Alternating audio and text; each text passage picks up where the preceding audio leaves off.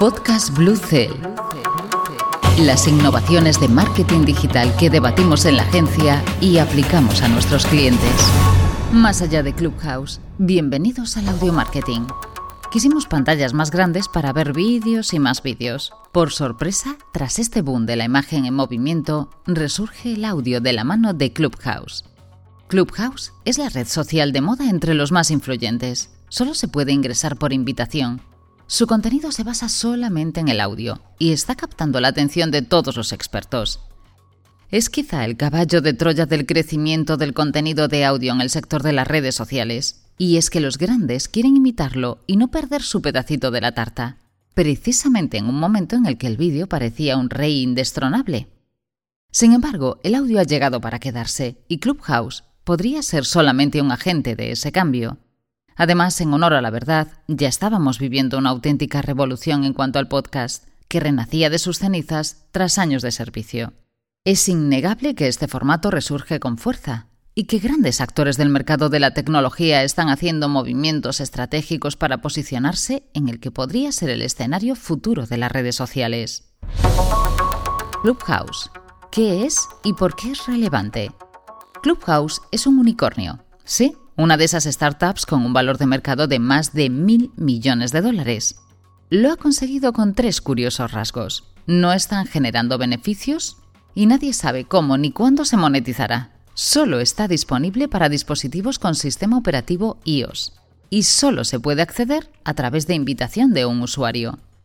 Además de una compañía emergente exitosa, como ya hemos dicho, Clubhouse es esa aplicación para dispositivos móviles de Apple que permite entrar y quizá interactuar en habitaciones de chat en vivo.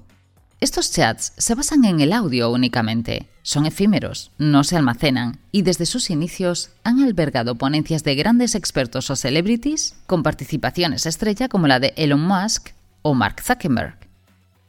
Según Influencer Marketing Hub, esta red social ha alcanzado más de 2 millones de usuarios activos semanales.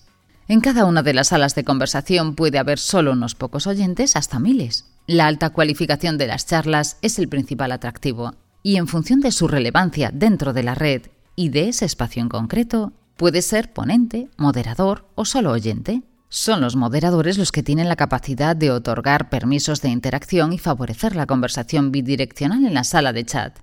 El lado negativo o conflictivo de Clubhouse es que no existe control del contenido por parte de la red social. Esto ha generado que se cuelen en el entorno grupos de incitación al odio, además de disparar alertas sobre la difusión de la desinformación y fake news. Aparte de ello, su carácter libre y desregularizado ha provocado que el gobierno chino bloquease el uso de la aplicación en su país. Los establecidos. El ascenso de los podcasts. En Mi Technology Review hablan que ya hubo precursores a Clubhouse que anunciaron su llegada. Las notas de audio de WhatsApp, especialmente populares en la India, o los mensajes de voz de WeChat en China. Además, en paralelo al desarrollo de Clubhouse, hemos visto el crecimiento de Discord, otra app de conversaciones en directo que se ha convertido en muy relevante en el entorno del videojuego online. De hecho, durante la redacción de este artículo se especula sobre la posible compra de Discord por Microsoft en un trato que podría rondar los 8.500 millones de euros. Sin embargo, si bien hablamos de que las ponencias y charlas de Clubhouse son efímeras, su contrapartida más estática pero perenne y disponible son los podcasts. Según Brandtastic, en 2021, el 55% de los norteamericanos habían escuchado podcast. También destaca que en 2020, 155 millones de personas escuchaban semanalmente su podcast favorito.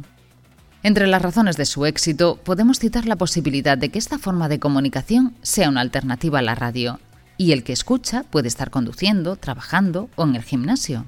Además, son atractivos tanto para audiencias como para anunciantes por el mero hecho de que pueden cubrir temas de nicho, con la posibilidad de acercar a las marcas al público exacto que están buscando. De igual forma que Clubhouse pone en valor la exclusividad de sus ponencias o charlas de expertos y celebrities, Spotify ha empezado a utilizar podcast en exclusiva para su plataforma de personajes muy influyentes, por ejemplo, Michelle Obama o Joe Rogan.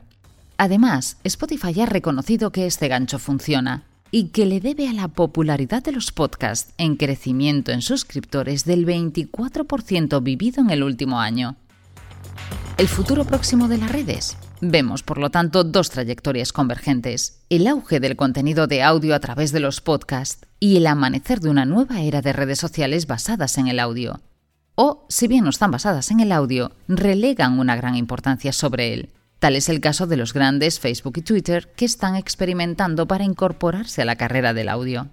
En el caso de Facebook, se especula que la compañía está trabajando en salas de audio sin perder de vista la competencia como ya ocurrió con los vídeos efímeros de Snapchat y los stories de Instagram. Según The New York Times, este desarrollo todavía está en fases tempranas. En cambio, Twitter ya cuenta con sus Spaces, su propia adaptación de Clubhouse, que actualmente se halla en fase beta y disponible para Android. La red anunció con un tuit el 11 de marzo que se encuentra en periodo de pruebas, pero a la vez dio algunas pistas sobre cómo será esta herramienta. Todas estas fórmulas quizá no tendrían sentido hoy si no se hubiera dado el fenómeno de los directos, especialmente a través de Instagram, fórmulas copiadas también por los demás del sector. Aunque hoy sea el audio el contenido que más fuerte pisa, el componente de la espontaneidad del directo sobrevive. A estos dos factores hay que añadirle los anteriores mencionados, la exclusividad y la profundidad del contenido o la especialidad de los ponentes.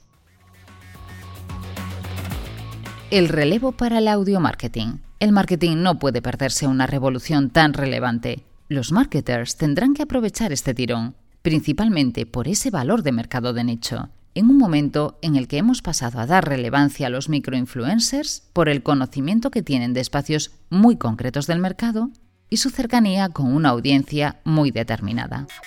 Las posibilidades de este territorio del audio son hoy muy grandes. Pensemos en zonas conocidas como simple publicidad o contenido patrocinado en podcast, hasta regiones inexploradas como podría ser Clubhouse o el nuevo Twitter Spaces. El contenido de audio es más fácil de producir y si contamos con los profesionales adecuados o los partnerships que interesan a nuestra audiencia, serán directos, informados y aportarán valor a nuestro discurso corporativo. Además, estos nuevos formatos permiten una interacción poco conocida y una conversación directa y fluida consiguiendo un engagement todavía más directo y orgánico con nuestro contenido. El secreto está en encontrar las claves para unos formatos que si no podemos considerar como nuevos, sí podemos entender como una revolución o reinvención de lo que conocíamos hasta ahora.